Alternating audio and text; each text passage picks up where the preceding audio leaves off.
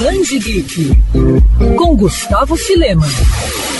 Produzido pela Panini desde a Copa do Mundo de 1970, o álbum de figurinhas do Mundial é sinônimo de pontapé inicial na temporada que precede a abertura oficial do torneio, organizado pela FIFA. Em 2022, a bola vai rolar no Catar no fim do ano, mas por aqui no Brasil a disputa já começou, mas para conseguir todas as figurinhas e completar o álbum. E como não poderia ser diferente, a busca para encontrar figurinhas exclusivas e também edições especiais do próprio livro já virou febre por aqui entre os fãs. E para falar um pouco mais sobre isso, o Band Geek recebe Carolina Mota, gerente de marketing da Panini Brasil. Carolina, obrigado pela atenção, pela disponibilidade em falar com a gente também, parabenizar não só você como toda a equipe também da Panini Torcida, também da Panini Brasil, por esse trabalho que vocês vêm desempenhando mais uma vez com o álbum. É um evento, é uma marca, não só da Panini, como também da própria Copa do Mundo, tanto que a FIFA já declarou que a Copa do Mundo começa oficialmente com o lançamento do álbum. Aí eu queria saber de vocês como é que é esse processo, esse trabalho trabalho para o lançamento do álbum? Como é que vocês trabalham não só com a produção e a divulgação também dele? Então, o trabalho, ele basicamente começa quando termina a Copa, né?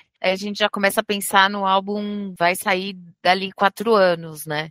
É um processo bem é, complexo, que vai desde toda a parte de diagramação, quais os conteúdos a gente vai colocar no álbum. Claro que esse processo é feito pela Panini Itália, né, que é a nossa matriz, junto com a FIFA, e aí tem todas as etapas de aprovação. Eu diria assim que a gente começa mesmo é, fazer o planejamento um ano e meio antes, né? Que a gente já começa a ter as reuniões de Copa. É, também tem todo o processo que a gente faz de escolha interna dos jogadores que vão estar tá na seleção brasileira, né? Que vão estar tá na nossa página. E aí a gente também, nesse ano e meio antes, a gente começa a fazer toda a parte de estratégia de comunicação, estratégia de marketing. De... Feito. Aí eu queria te perguntar, até tirar uma curiosidade, não só minha, como também de outros colecionadores, fãs também, de como é que é feita essa escolha em relação aos jogadores, porque a gente tem alguns casos históricos também de jogadores que acabaram aparecendo no álbum, mas não foram para a Copa durante as convocações. É, a gente tem uma pessoa aqui, que é o Wilson Manfrinati, que é nosso consultor de futebol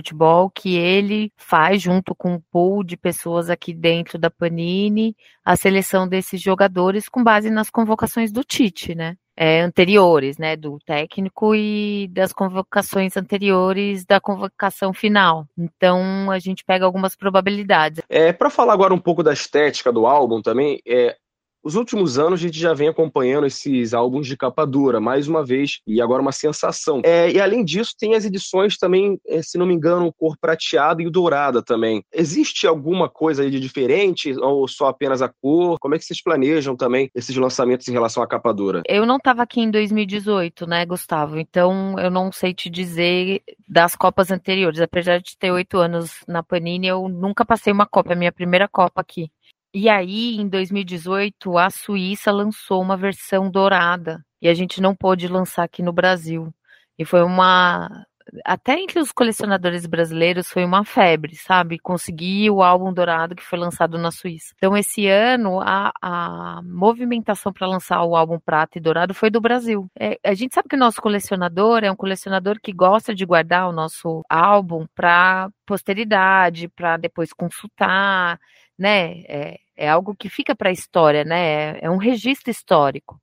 Então, quanto mais a gente faz um produto premium, um produto que tenha novidades ou um acabamento especial, a gente sabe que eles gostam mais. Aí para te falar de outra coisa também que já virou febre esse ano, que são as figurinhas Legends, né? Que, enfim, bem disputadas, e inclusive até algumas com os preços absurdos, uma galera vendendo também fora dos pacotes. Inclusive já vi gente pesando o pacote de figurinha também para ver como é que tá, se vem com essa figurinha extra. Isso também é um trabalho que vem lá de fora, correto? É, mas essa seleção dos jogadores também, vocês participam?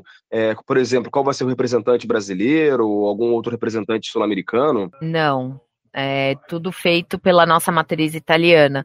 E uma curiosidade aqui, a gente teve uma equipe de esportes que veio visitar a gente na fábrica semana passada e eles fizeram teste de pesar os envelopes. E aí dava diferença, eles abriam e não tinha nenhuma extra sticker. Então, assim, não, não contaria com essa estratégia, assim, para conseguir esses essas figurinhas extras, assim. Perfeito. Carol, te agradecer pela atenção, Imagina. pela disponibilidade, parabenizar você mais uma vez, toda a equipe também da Panini.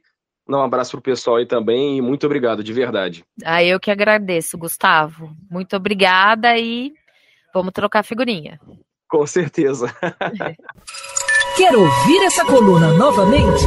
É só procurar nas plataformas de streaming de áudio. Conheça mais dos podcasts da Band FM Rio.